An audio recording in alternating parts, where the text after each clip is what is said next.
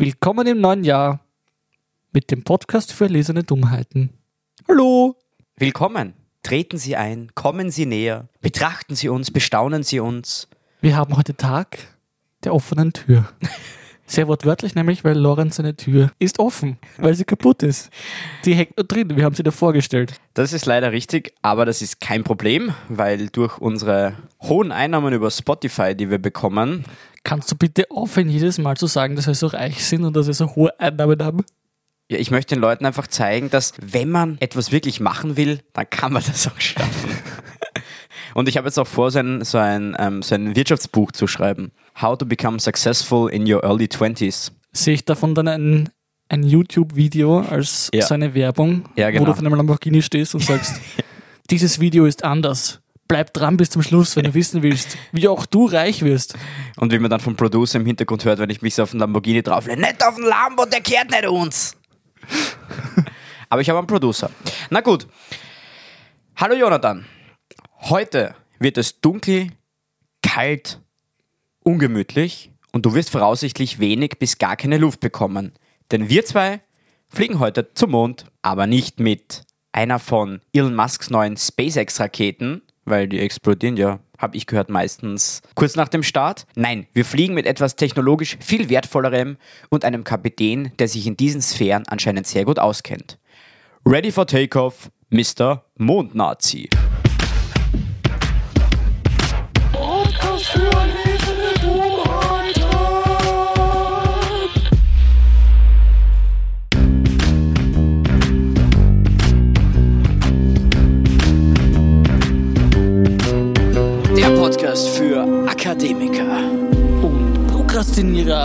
Niveau.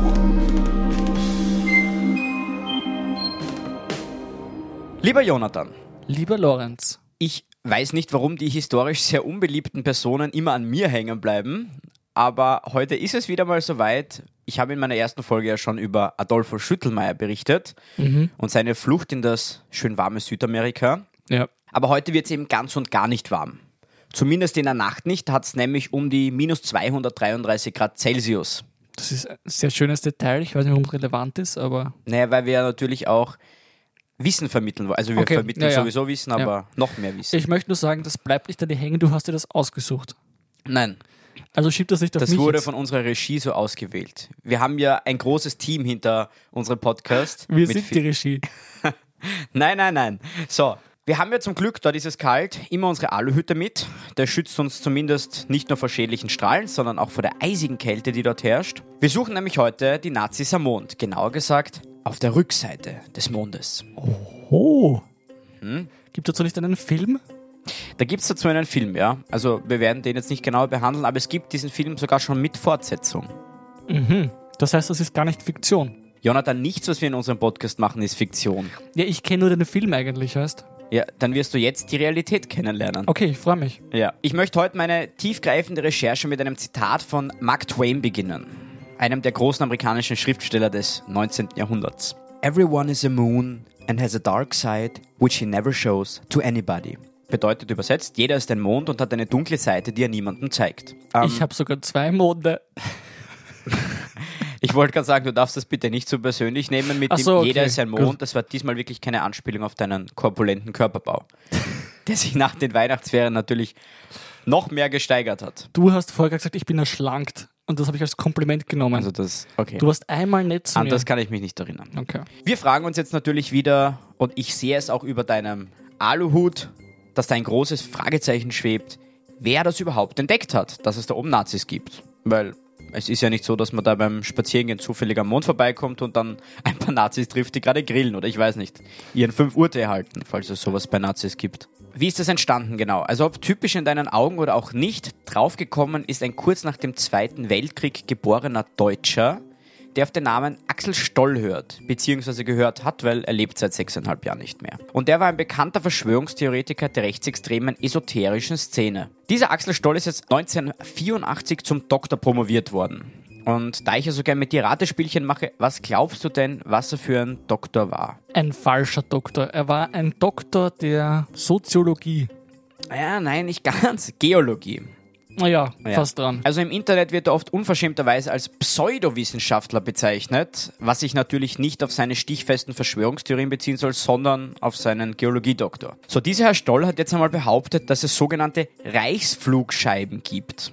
Das sind U-förmige Flugobjekte, die im nationalsozialistischen Deutschen Reich getestet und gebaut wurden und die unter die Kategorie Nazi-Technologie fallen. Und dass es diese UFOs gibt, wurde schon 1950 zweifelsfrei durch den deutschen Ingenieur Rudolf Schriever bestätigt, der damals dem Spiegel erzählt hat, dass er von 1942 bis 1945 am Bau dieser unglaublich tollen Fluggefährten mitgearbeitet hat. Willst du mir gerade sagen, dass die Nazis die UFOs erfunden haben? Du, ich glaube, wir können da jetzt nicht verallgemeinern. Es gibt sicher viele Kategorien von UFOs, aber diese Bitte- Reichsflugscheiben, Bitte sag mir, welche Kategorien von UFOs es gibt. die anderen kenne ich ja nicht. Aber es gibt auf jeden Fall die Kategorie Nazi-Technologie und da fällt das UFO mit, mit dem Namen Reichsflugscheibe drunter. Okay. Wobei, Reichsflugscheibe. genau, es gibt auch ein paar sehr kreative Kosenamen und zwar habe ich mir die herausgeschrieben, weil ich sie ganz nett finde. Ich lese dir jetzt mal ein paar vor. Mhm. Projekt Feuerball, Haunebu, das kommt aus dem Nordischen, Süß. Flugkreisel, Herzig. Kugelwaffe, Vergeltungswaffe 7 Okay. oder mein persönlicher Favorite, der Düsendiskus. Das erinnert mich an Daniel Düsentrieb. Jedenfalls hat er dazu ein Buch veröffentlicht, dem Namen Hochtechnologie im Dritten Reich, was laut ihm ein Bestseller wurde. Er hat das mal in einem Interview gesagt, das ist ein Bestseller. Wir haben aber immer noch nicht geklärt, warum die Nazis eigentlich auf der Rückseite des Mondes gelandet sind. Laut ihm sind alle Arier ursprünglich aus einer außerirdischen Zivilisation abstammend, den Aldebaranern. Sie kommen ursprünglich vom Stern Aldebaran im Sternensystem Stier. Das ist 68 Lichtjahre von uns entfernt, also relativ nah. Vielleicht können wir hier jetzt kurz eine, habe ich mir gedacht, öffentliche Anfrage an Gerda Rogers stellen, ob es bei denen gerade mehr auf der Venus oder auf der Jupiter-Seite, weiß nicht, funkt, ich weiß es nicht. Vielleicht kann die Gerda uns da kurze Hinweise geben, wie es den Leuten da oben am Stern Aldebaran geht. Ja, liebe Gerda, wenn du das zufällig hören solltest, wir gehen einmal nicht davon aus, aber wir werden dich verlinken. Ja, sag uns das. Ich weiß nicht, ob du da auch, ob die normalen irdischen Sternzeichen und so weiter auch was zu sagen haben für die Leute von, wie heißt das? Aldebaran. Aldebaran. Aber das würde uns interessieren. Ich meine, wir müssen ja auch dazu sagen, wir haben diesen Podcast ja auch nur begonnen, weil wir damals bei Gerda Rogers angerufen haben und sie uns gesagt hat, dass unsere zwei Sternzeichen unter einem sehr guten Stern stehen. Ich habe heute irgendwie wenig dazu zu sagen. Ich bin so von der Materie irgendwie gerade noch entfernt. Du musst mich erst zu dir holen. Ich muss dich zu mir Ja. holen. Okay. Die Nazis konnten dank dieser Technologie oder dank der Technologie dieser Arier nach Ende des Zweiten Weltkriegs fliehen und die Rückseite des Mondes besiedeln. Angeblich auch den Mars, aber da gibt es jetzt nicht so viele Hinweise dazu. Deswegen beziehen wir uns jetzt mal nur auf den Mond. Auf dem Mond gibt es eine Basis der Nazis, auf der sie sich unter dem Zusammenschluss der dunklen Flotte und deren Alliierten, also auch anderen Aliens, zusammentun. Ich glaube, die haben zu viel Star Wars geschaut. Na, na. Zu diesen übrigens Alliierten gehören auch Reptiloiden. Es macht alles Sinn. Habe ich mir gedacht. Ich hätte da ja jetzt noch eine Theorie mehr, die dieser Axel Stoll ins Leben gerufen hat, parat, denn da geht es darum, dass die Nazis ein geheimes Militärlager errichtet haben, das im Südpol liegt. Aber das würde unseren netten kleinen Rahmen dieser Folge heute etwas sprengen und ich lasse euch deswegen im Unwissen zappeln. Darf ich hier dazu jetzt mal kurz eine Stellungnahme abgeben? Oder? Ja, bitte. Ich, ich hätte eine Frage nämlich. Widerspricht diese Theorie eigentlich der, der Schüttelmeier-Theorie? Nein, Ich frage mich ja jetzt nur, wenn diese so, wenn diese Nazis so fortgeschrittene Hochtechnologie haben, wieso sie dann den Krieg verloren haben? Das macht doch naja, irgendwie. da, da wären wir jetzt, ich komme jetzt zu meinen Beweisen. Wenn das eine Alien-Spezies von einem 65 Lichtjahre entfernten Sternensystem ist, dann dürfte man doch erwarten, dass die einen Krieg gewinnen können. Deswegen ziehe ich meinen letzten Beweis, der eigentlich mein wichtigster Beweis wäre, weil du das gerade angesprochen hast, nach vor und starte mit ihm. Denn diese Reichflugscheiben dienen zur Legendenbildung. Und Nazi-Deutschland ist eigentlich kurz vor einem Endsieg im Zweiten Weltkrieg gestanden, wäre es den Ingenieuren nur rechtzeitig gelungen, diese Wunderwaffen des Dritten Reiches serienreif zu bekommen. Aber es ist sich im zeitlich nicht ganz ausgegangen und deswegen haben sie dann auch den Krieg verloren. Also serienreif, das, du willst mir sagen, das war in der Produktion einfach zu Ja. teuer und zu, hat zu lange gedauert. Ja, vielleicht waren die letzten Tests noch nicht abgeschlossen. Du bist halt so müde. Ich weiß nicht, was los ist. Ich, nein, ja, doch, ja, vielleicht schon. Man merkt es ein bisschen. Ich muss dich aufwecken. Okay, du hast es auch am Anfang schon angesprochen. Du, du hast mir alle meine, fast alle meine Beweise weggenommen. Was? Wieso? Naja, du hast diesen Film angesprochen, Iron Sky.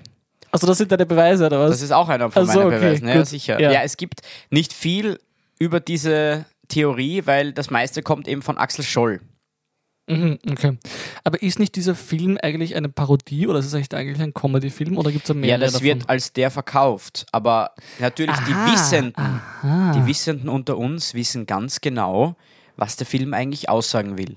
Aber wenn du natürlich einen Film erstellst als Regisseur und dann, weiß nicht, über Nazis am Mond und behauptest, der ist Realität und nicht eine fiktive Parodie, wird das wahrscheinlich niemand finanzieren. Dann hätte ich aber schon eine Frage dazu, nämlich Du kannst ist fragen, denn was dieser, du möchtest. ist dieser Film, hast du den angeschaut? Leider nein. Ei. Aber ist dieser Film dann, wurde das auf der Erde gedreht oder wurden dann echte Szenen auf dem Mond mit dieser, mit dieser Nazi-Basis geschossen? Meine Frage ist, wurde dieser Film genauso gefegt wie die Mondlandung Hast du das gesagt? oder wurde der echt gedreht auf dem Mond? Also ich muss ehrlich sagen, ich glaube nicht, dass der am Mond gedreht wurde, alleine schon aus dem Grund, weil der Film nur ein Budget von 7,5 Millionen Dollar hatte. Ich sage jetzt nur unter Anführungszeichen, Ja, aber vielleicht ist auch nur ein Komma verrutscht. ja stimmt, 0,75 Millionen Dollar. In die andere Richtung, meine Ach ich. so, ach so. Ja, ja, da kommt noch ein Nuller dazu. Ja gut, aber selbst mit 75 Millionen könntest du kein ganzes Filmteam auf den Mond schicken. Du musst ja die Inflation noch da berechnen. Wann ist denn der Film? 2012? Ah, okay, gut, dann vielleicht nicht. Vielleicht nicht. vielleicht, vielleicht Da nicht. müssten noch zwei Nuller dazu. Ja, Dann wahrscheinlich. würde es vielleicht ausgehen. Jedenfalls gibt es von dem Film auch mittlerweile eine Fortsetzung aus dem letzten Jahr. V vorletzten Jahr, oh mein Gott. 2019 ist ja schon vorletztes Jahr. Das wollen wir gar nicht sagen. Na, das ist, das ist echt Das grauenvoll. ist letztes Jahr, weil 2020 existiert eh nicht. Stimmt, dann, dann sagen wir, es war letztes Jahr, Mhm. Was ist- 2019. Was ist da das Budget gewesen? Wahrscheinlich nicht viel mehr. Also der Film hat eine halbe Million oder Million mehr eingebracht, als Budget war. Oh. Also das ist dann schon ein bisschen sad. Mhm. Gut, bitte fahre fort. Ich fahre fort. Mein letzter Beweis. Jetzt habe ich diese, diesen wichtigen Beweis da schon, schon vorweg gesagt mit den Reichsflugscheiben. Scholl wurde 2014 mit nur 66 Jahren tot in seiner Wohnung in Berlin aufgefunden. Wie alt war er noch einmal? 66. 66. Da, Er war fehlt, 66. da fehlt eine 6 und du hast die Zahl des Teufels. Zum Beispiel. Laut Medien wegen einer Krankheit. Aber ich denke, jemand oder etwas, ich, ich lasse dir da natürlich Spielraum, du hast ja eine blühende Fantasie, wollte ihn nicht mehr hier haben, da er zu viele wichtige Fakten aufgedeckt hat und eventuell noch weiter aufgedeckt hätte. Hypothetisch, stell dir vor zum Beispiel, er hätte herausgefunden, dass Britneys Vater ein auf dem Mond lebender Reptiloid und einer der besten Freunde Adolfo Schüttelmeiers ist, der von der Erde geflüchtet ist, weil er zu nahe an ihrem Rand gelebt hat und sich dem Risiko nicht mehr aussetzen wollte. Du verwendest diese Echsenmenschen gezielt gegen mich. Ich merke das schon. Das schockiert mich gerade, weil wenn das wahr wäre, dann wäre ja Britney auch ein Reptiloid oder ein, ein Halbreptiloid zumindest, wenn ihr Vater ein Reptiloid ist. Und wenn ihr Vater ihr leiblicher Vater ist. Aha, okay. Aber das wirst du ja besser wissen. Du bist ja mit ihr in regem Kontakt. Ich kann dir nur sagen, Britney ist ganz sicher kein Reptiloid. Gut zu wissen. Also, Ja. falls da hier draußen jetzt jemand Sorge hatte, Nein, das habe ich, das habe ich genau, das habe ich genau überprüft. das ist das Wichtigste. Ja.